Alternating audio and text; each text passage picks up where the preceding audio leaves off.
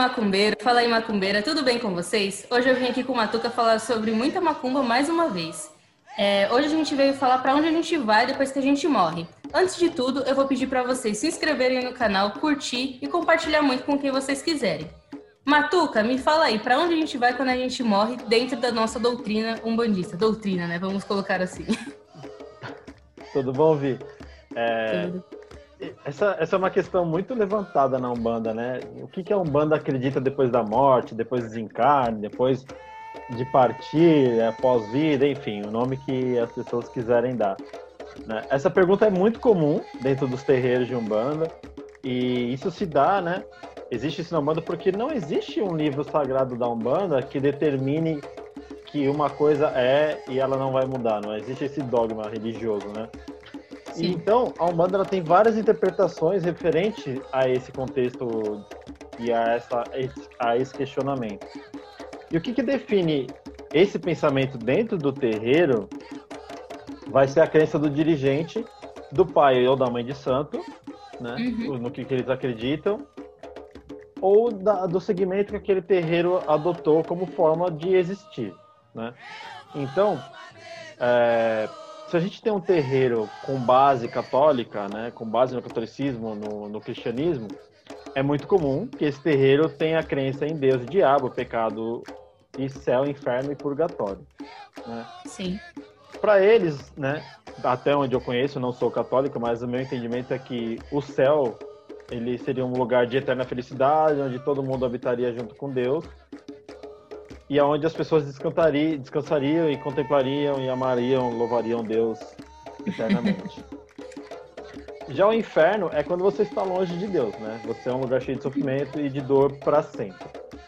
E o purgatório é um lugar, ou é um estado, né, de purificação, onde as pessoas vão, onde os certos, é, elas vão ficar na fila de espera, elas vão ficar ali aguardando até elas se purificarem e poderem estar no céu né? É, é uma crença, ela é válida porque ela é baseada em uma religião católica e não existe certo e errado, né? De novo, existe o que a pessoa acredita. Não, é, não estamos aqui para julgar o certo e errado, e sim para falar as possibilidades que existem dentro da Umbanda. E as pessoas se encaixam onde elas entenderem melhor. Né? Se a gente tem uma Umbanda mais kardecista, mais voltada para o espiritismo, né? É, no livro dos Espíritos, na pergunta é, 1012, é, ele fala, é, onde diz que o, o, inferno e o céu não são nada mais do que figuras, né, de pensamentos, de estruturas trazidas pelas pessoas mesmas.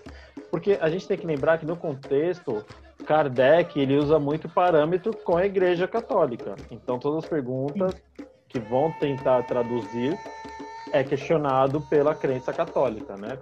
Uhum. Então, o espírito da verdade, quando ele, ele vem com essas informações através com o Kardec, na verdade, não através, mas com o Kardec, é, ele traz a questão de que a crença é da atração entre os semelhantes, né? É, e assim como o céu é quando os espíritos gozam de todas as suas faculdades mediúnicas, todas as suas tribulações, não tem mais atribulações na vida material, não tem mais os pensamentos ligados à vida material, esse seria o céu, quando a pessoa consegue se desprender da vida carnal e consegue alcançar né, uma, uma iluminação, colocando assim, não é essa palavra que ele usa, mas a palavra que eu Com a evolução até um estado ali de consciência pleno. Isso, exatamente. E aí, é, é, muito questão de atração, né? O céu e o inferno, ele teoricamente está naquilo que você acredita e naquilo que você pensa, e semelhante atrai semelhante. Né? Basicamente é isso, né? Isso uhum. é, é, é, o básico. E tem também algumas umbandas que são mais voltadas ao candomblé, né? Ou então, tipo, ritos mais africanos. E como seria dentro dessas? É, isso pode variar muito também da questão do Pai de Santo, porque a Umbanda, a Umbanda, ela é um, ela é um, ela é um mix, né? Ela é um cruzo de várias, vários sentimentos, várias emoções, várias crenças. Então, por exemplo, se for uma Umbanda que tem uma raiz bem africanizada mesmo, talvez eles acreditem nos nove Oruns, né, que são os nove céus, e as pessoas são atraídas por esses Oruns de acordo com aquilo que ela foi, o que ela viveu né, em vida. Sim. E também, por exemplo, no, no kardecismo, voltando um pouco, se a pessoa ela leu muito Chico Xavier, ela vai acreditar muito, vai lembrar muito do umbral e do nosso lar. No uhum. candomblé tem os nove oruns, as pessoas que trazem muito essa questão da, da matriz africana iorubá dentro do terreiro. Então, talvez tenha essa crença dos nove oruns, que também não é muito é, divulgada, né? Sim. É, é, é muito aí... interessante, na verdade, isso que você está falando, só para eu fazer um paralelo aqui rapidinho. É, eu, como eu já disse, eu fui, frequentei muito tempo o kardecismo e eu não sei, tipo, tudo, todos os pontos que você fala, para mim, eles, eles meio que convergem no mesmo lugar, sabe? Beleza, tem os, vamos supor, tem os nove, nove oruns. Se você for ver dentro do kardecismo, meio que tem também essas classificações de céu ou de, de sei lá, é, como que eles chamam lá? É, esqueci o nome, que é tipo lugares de acolhimento, né? Acolhimentos As espirituais. cidades espirituais.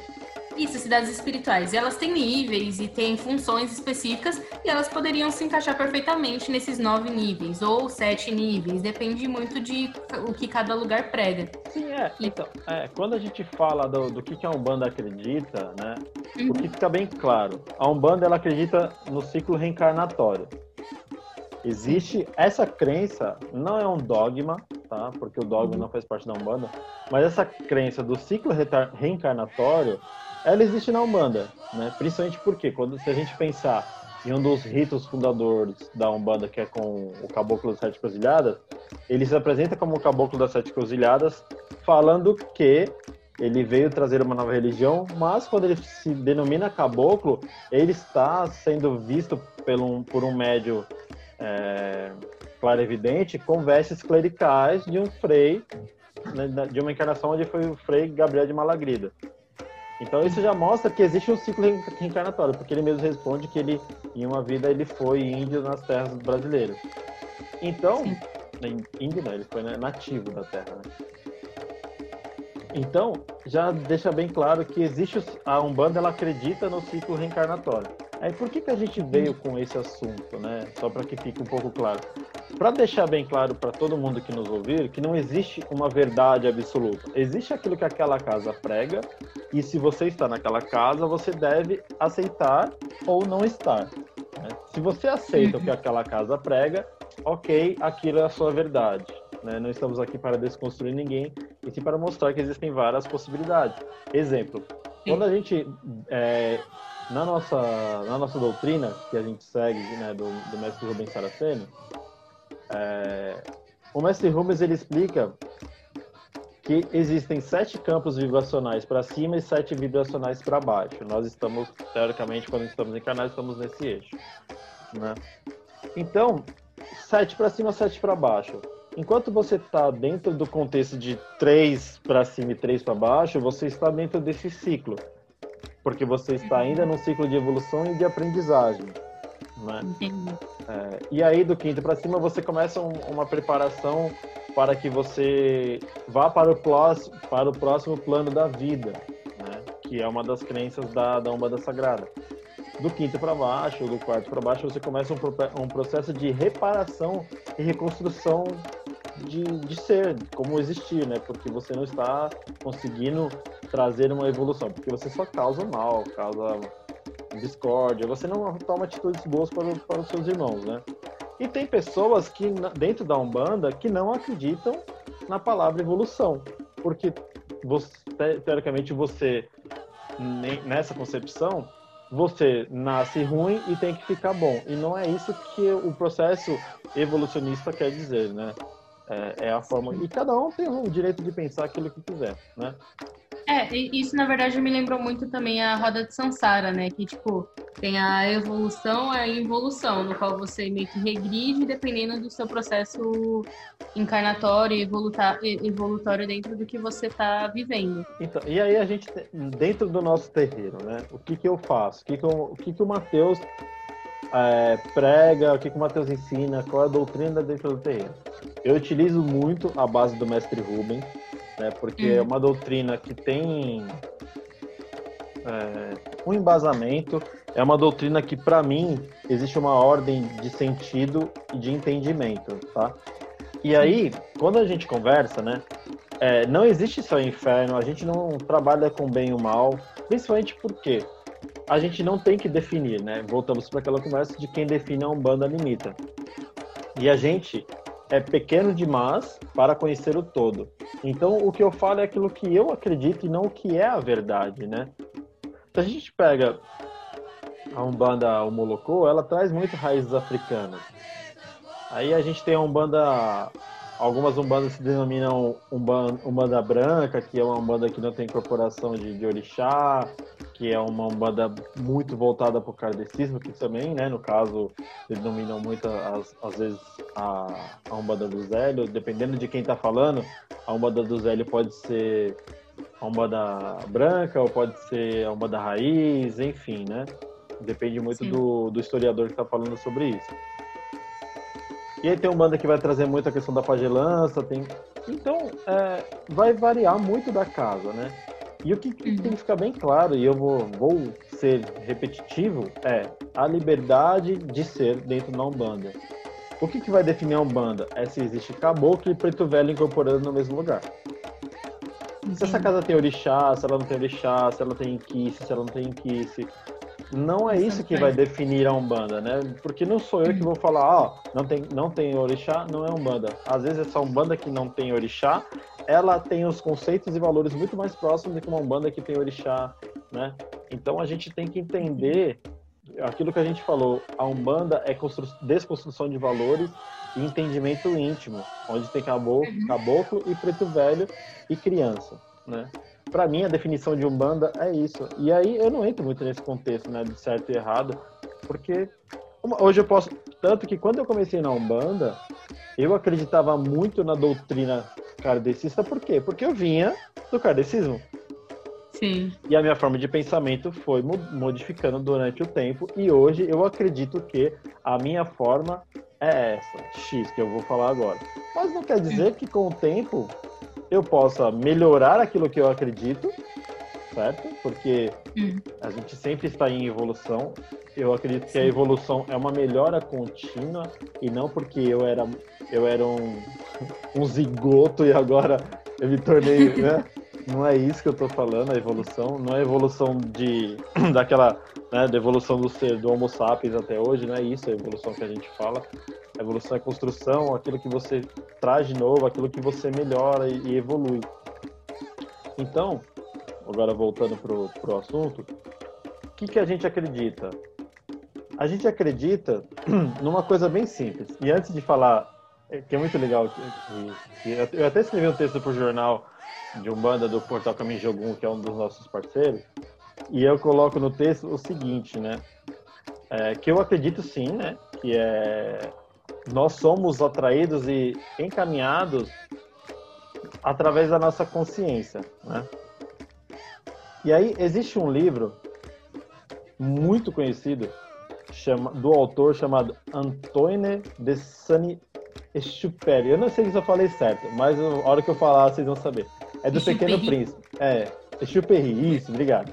Antônio de Saint-Exupéry. Que ele é o autor do Pequeno Príncipe. E ele fala: hum. Tu és eternamente responsável por aquilo que cativas. Né? O que, hum. que ele quer dizer com isso? Né? Se a gente traz para a espiritualidade, obviamente ele não está falando de espiritualidade, mas pega esse texto né? e traz para nossa realidade macumbística, para macumba, para umbanda, que é o quê? Você é responsável por aquilo que você cativa, ou seja, você, a sua mente, as suas ações vão te direcionar para onde você deve ir, né? É. Uhum.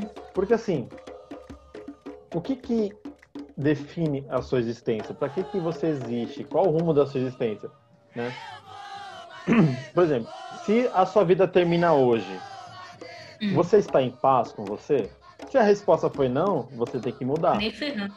É. Se a sua resposta é não, eu não estou feliz com a minha postura, não gostaria de morrer hoje porque eu iria para um lugar, eu seria atraído por um lugar ruim, então você tem que mudar a sua postura. Né? Então você tem que olhar mais para você, avaliar mais o seu autoconhecimento, refletir mais, se permitir realizar coisas que você sonha, né? Você tem que beijar, você tem que amar, você tem que transar, você tem que viajar, você tem que ser vivo, né? Você precisa ser vivo. E aí... É viver e não sobreviver, né? É, exato, você não tem que sobreviver. Então você tem que trazer isso para a sua vida, né? As realizações, aquilo que realmente faz sentido. Né? E quando a gente fala, por exemplo, eu não estou falando para sair beijando todo mundo, eu estou saindo para falar que vocês têm que sair transando com todo mundo. Porque, principalmente porque a gente pode até falar sobre isso, mas o sexo feito de qualquer forma ou com qualquer pessoa, ele é muito prejudicial energeticamente falando, né? Então você tem que saber o que está fazendo, né? E agora eu fico, eu me pergunto assim, as pessoas têm tanta preocupação para onde elas vão e elas não vivem o agora. Viver. Sim, exatamente. Então assim, ai, se eu não fizer isso, é, é pecado. Então eu tenho que fazer. Eu tenho que fazer do jeito que Deus quer. Não, mas eu não vou comer muito porque isso é gula né? Que a gente também já falou disso. Eu não vou comer muito porque isso é gula e é pecado. Não, você não tem que comer muito porque senão vai estragar a sua saúde. Né? Então, é, quanto menos dogmas existir na sua vida, mais livre você é das suas escolhas. Né? Então, assim, de que, que adianta? Ah, exemplo, nós acreditamos no quê? Primeiro que a atração energética. Então, se eu sou uma pessoa não muito adequada no mundo, se eu sou uma pessoa que prejudica os outros, não espere que eu estarei com pessoas boas. Né? No livro do, sete, do Guardião das Sete Pedras que eu escrevi, publicado pela, pelo Umbanda Eu Curto, o seu sete fala o seguinte, ele tem uma queda né, vibracional e pela falta de amor, porque ele não se importava com os seres humanos. Ele simplesmente não se importava, ele queria mais é que ele fosse, bene, bem, ele fosse beneficiado o tempo todo, era tudo por ele e nada pelos outros. E aí ele cai pela ausência do amor. Ele entra numa vibração onde não há amor. Então, se não há amor, ninguém vai te ajudar. Então é assim, vê o que te falta, né? Na verdade, tipo, tudo isso me, me trouxe uma questão. É, antes, antes voltando àquilo lá que eu tinha esquecido e agora eu lembrei também. É, na verdade, você falando da evolução e tal, desse processo evolutivo, é, eu já vi em muitos lugares, e isso daí eu não falo nem tanto do kardecismo, eu não sei de fato dentro de que doutrina vi isso, mas, por exemplo, é, tipos de seres que ficaram presos no nosso planeta e aí tava passando pela limpeza planetária, não sei o que, e esses, esses espíritos estavam ascendendo ou indo para outros planetas. Você acredita nisso também? Tipo, sei lá, tem seres ovoides que renegaram a consciência e ficaram presos no nosso planeta, que tiveram que ser levados para outros planetas? Cara, eu, eu particularmente não acredito nisso, sabe? Uhum. Por quê? É, que para mim não faz muito sentido quando a gente fala de ser humano. É, é como se assim, a gente varresse aquilo que não serve. Uhum. Né? Mas se o papel, por exemplo, da Umbanda, como todo mundo diz, é a prática da caridade, a gente vai fazer caridade para quem já é bom demais? A nossa caridade tem que ser para quem precisa. E a gente vai varrer Sim. essas pessoas de perto da gente e dane-se, a gente não presta caridade, a gente agora faz a caridade para quem já é bom. Então, é, se fosse tudo do mesmo nível, a gente não evoluiria, né? A gente ia ficar mais do mesmo. É, a vida é cheia de altos e baixos. E aí, na minha concepção, não faz sentido existir isso, porque senão não faz sentido a caridade, fazer caridade para quem se não tem mais ninguém para ajudar, né? Então, para mim, não faz muito sentido. E aí eu fico perguntando, é, né? as pessoas falam, querem saber para onde elas vão. Tá, existe. Na, vamos pensar assim, os pretos velhos, os guias. O que, que os guias trazem, né? Então tem, tem a Aruanda dos Pretos e Pretas Velhas, é, tem o, o Juremá, tem o Jacutá, enfim, tem algumas cidades, né? Então, assim, para que, que você quer ir para Aruanda se você não se importa com a história dos negros que vieram escravizados? Por quê, né? Em Aruanda só vai ter preto e preta velha, só vai ter preto e preta. Uhum. E para que que você quer ir para lá? Se você nem se importou com a história deles e nem se importou com os processos escravagistas, né? Que diferença Sim. faz? Você, ah, eu quero conhecer o Juremá, a cidade dos caboclos. Se você não se importa com as histórias deles, os índios estão morrendo e você não faz nada por isso. E aí quando morrer você quer ir para lá? Você acha que tem que desmatar mesmo, né? É. O que, que adianta? Ah, vou lá no Jacutá dos Boiadeiros. E você não controla a sua própria vida. Boiadeiro é o quê? É ordem, direcionamento. Né? Então, assim, uhum. eu não sei se eu fui claro, mas enquanto você não fizer nada valer a pena aqui, pouco importa quando você vai. O que importa é o que você está fazendo aqui agora, né? E o depois é consequência do que você faz aqui. Você nunca é, vai é aquela... saber exatamente o que tem depois, porque você não sabe nem o que tem agora. Sim, aquela frase icônica do Alice no País das Maravilhas, né? Se você não sabe para onde você quer ir, qualquer caminho serve. Tipo, não, não, importa qual caminho você pegar. Porque você tá só indo, só tá seguindo o fluxo, né? E nisso aqui, na verdade, não foi nisso. É, quando você estava falando daquele. Quando você falou do set e tal, me veio uma questão que eu pensei lá no começo, mas puxei agora de novo. É, você fala muito de consciência, que a gente vai para onde nossa consciência leva, que a gente tipo, é meio que atraído, a, a, a nossa vibração, né? Atraído uhum. pelo que a gente está vibrando e tal. Mas, por exemplo, vamos supor que uma pessoa não acredita em inferno, não acredita em coisa ruim, ela acredita mesmo, mesmo ela fazendo coisas, digamos, moralmente erradas, ela acredita que ela tá fazendo certo. Cara, eu, sei lá, eu matei 50 pessoas porque eu acho que isso aqui Deus vai se agradar. Uma suposição. Essa pessoa iria para o lugar que ela acredita? Então, se a gente parar para pensar na crença dele, ele vai. Exemplo, eu vou, eu vou me explodir, vou matar várias pessoas em nome de Allah. Eu não posso definir para onde esse, essa pessoa vai, a não ser pelo meu próprio julgamento de certo e errado.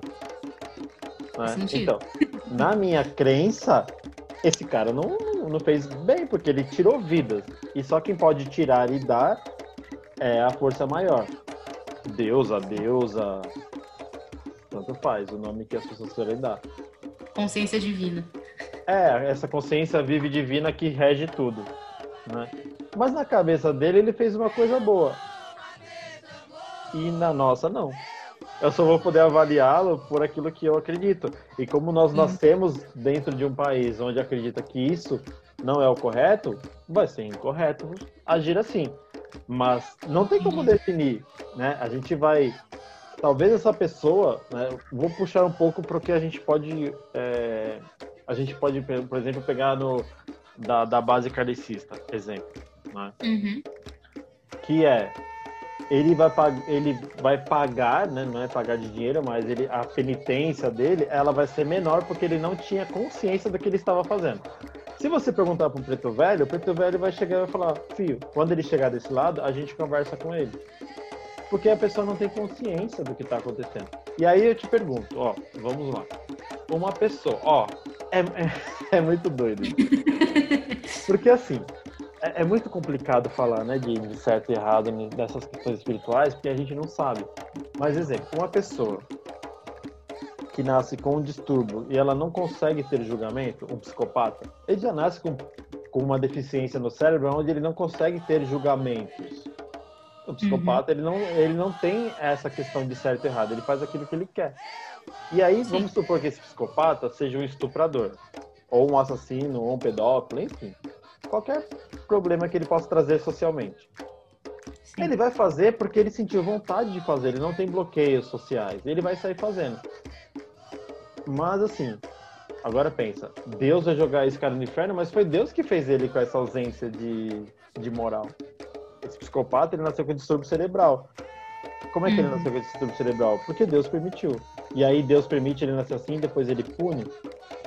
Então é complexo, né? Sim. É muito complexo, porque assim, se você pega uma pessoa normal, eu e você sabemos o que é certo e errado moralmente, socialmente, de acordo com os nossos valores e de acordo com as leis estabelecidas dentro da sociedade. Então, por exemplo, eu não vou assaltar um banco, eu não vou matar ninguém, primeiro porque eu não, não consigo nem matar uma barata, quem dirá, matar uma pessoa. Mas eu sei moralmente que é errado. Eu sei que a sociedade julga errado e a minha crença vai julgar errado porque eu acredito que é errado. Sim. Né? E aí, assim, é, para eles, né, essas pessoas que se explodem é, do Estado Islâmico, eles, para eles, eles estão certos eles são criados desde criança com, a, com essa questão de ele estar fazendo uma grande ação. Sim.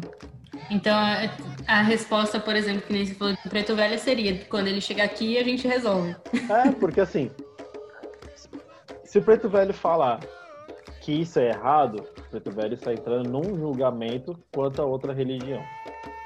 Se o preto velho falar que isso não tem problema porque ele não sabia, talvez as pessoas elas possam começar a fazer qualquer coisa, distorcer para poder usar a palavra, por exemplo, do vô Benedito e falar, então, vô, você falou que não tinha problema, porque se eles explodem, eu também posso matar.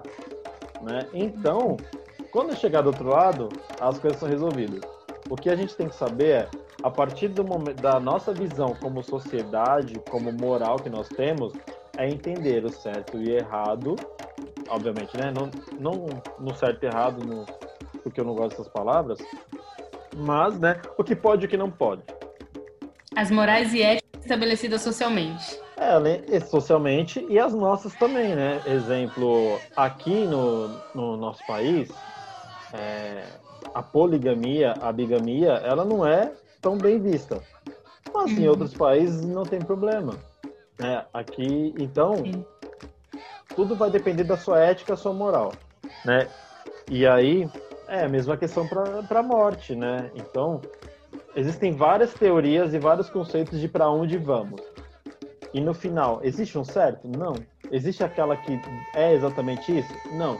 Porque talvez seja um céu para cada um. Uma vez eu ouvi de um amigo meu, é, o, o Gladson, ele falou uma coisa para mim. Ele falou que ele, uma história, eu não lembro a história inteira, mas que todas as religiões eram, eram pérolas dos colares de Deus. Então todas estão juntas é. e vão levar para o mesmo lugar. E aí talvez sim exista, e, e por que não exista? o céu do Estado Islâmico, o céu do, do, dos católicos, por que, que não existe, né, não pode existir o nosso lar do kardecista? Por que não pode existir Aruanda, Jurema, o Jacutá? Por que, que não pode, às vezes, não existir também nada? É porque que, né, é, é aquilo que você acredita e a sua crença não deve desmerecer a verdade do outro. Porque às hum. vezes a sua verdade tão rígida. É, querendo sobrepor a verdade do outro e no final das contas existem todas elas, né? Então, todas elas fáceis de uma mesma verdade, né? Exato, é só a forma na qual uma história vivida por várias pessoas é contada de formas diferentes. Né? Sim. Então, é, se você pegar no, no detalhe mesmo, lá no íntimo de cada versão, todas elas querem o quê? Que as pessoas sejam boas para os outros uhum. que ajudem o próximo. E o que sempre diferencia é se existe o ciclo reencarnatório, os planos espirituais, mas assim, no final das contas, a gente deve ajudar o próximo e ser boa pessoa.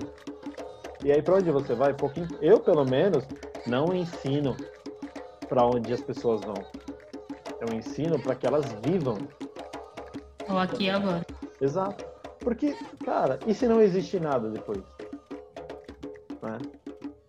Então, assim, é, eu, eu sempre ensino e sempre tento orientar as pessoas para que elas vivam o hoje. Porque o amanhã vai ser sempre consequência do que você faz hoje. Então, para mim, Matheus, não me importa para onde eu vou. Me importa o que eu faço da minha vida agora. Tem duas coisas que eu quero trazer. A primeira é aquela frase que eu já te falei, né, que a gente vê no Facebook. Se você é bom em virtude de um medo de ser punido quando você morrer, isso não, não te dá o direito de ser você, realmente. Você não é você... bom, você tem medo, né? Exatamente, você só vive em consequência de algo que vai acontecer ainda depois que você morrer. Tipo, uhum. tá vivendo a sua vida, você tá vivendo a sua vida pós-morte. Uhum. Coisa que eu ia trazer é uma série, não sei se você já assistiu, The Good Place. É uma visão um meio católica, assim, de céu e inferno, mas ela é muito boa. Muito boa mesmo, assim. Ela é um humor meio falando de céu e inferno, mas aí, tipo, eles resolvem a questão do céu e inferno de uma forma muito incrível. E eu indico para todo mundo que, que, que, que, escuta esse podcast também assistir lá, que, meu, tem umas sacadas geniais lá. Legal, muito bom. E, a, e assim, né, em resumo, é, eu, se, eu de, se eu tenho que deixar uma frase, como a gente sempre costuma fazer, se eu tenho que deixar um recado é viva a vida intensamente. Viva essa vida. É, uma vez um, um, espírito me disse um, eu, me, eu me, me pergunto muito, né? E eu não vou citar nome do espírito, tá? Para não gerar é, modéstia ou arrogância ou julgamento de parte das pessoas. Então eu prefiro não citar nome. Mas em, uns, em alguns momentos da minha vida eu me questiono muito das coisas, né? E aí eu fiz um questionamento para o universo, colocar o universo. Fiz um questionamento para o universo. Qual é o sentido da vida? E a resposta foi: o sentido da vida é sentir a vida. Show. Tocou aqui dentro, hein? da hora.